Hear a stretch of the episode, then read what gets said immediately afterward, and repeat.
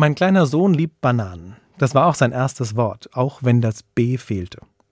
Wenn er sie auf dem Teller sieht, in Scheiben geschnitten, dann steckt er sich sofort die erste davon in den Mund. Er greift nach einer zweiten Scheibe und einer dritten. Die hält er in den Händen. Sobald Raum im Mund ist, werden auch diese verputzt. Ich sag ihm oft, lass dir doch Zeit, die Banane nimmt dir keiner weg. Aber den großen Schatz möchte er sich sichern. Es scheint ein zutiefst menschlicher Impuls zu sein. Das kenne ich auch als Erwachsener. Wenn ich etwas Gutes vor mir habe, dann greife ich zu. Ich möchte viel davon und noch wichtiger, nicht zu wenig. Dann horte ich. Dabei rückt die Freude am Guten in den Hintergrund.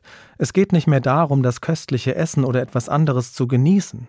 Im Vordergrund steht die Angst, nicht genug zu bekommen, zu kurz zu kommen. Und überhaupt, haben andere vielleicht mehr?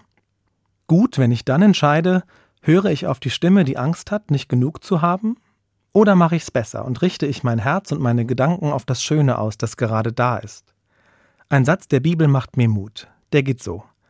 Macht euch keine Sorgen. Ihr könnt in jeder Lage zu Gott beten. Sagt ihm, was euch fehlt, und dankt ihm.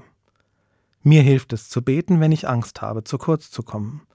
Wenn ich Gott meine Sorgen sage und was mir fehlt.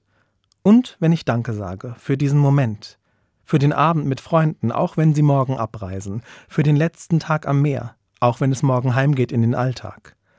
Danke auch für das leckere Stück auf dem Teller, auch wenn er dann leer ist.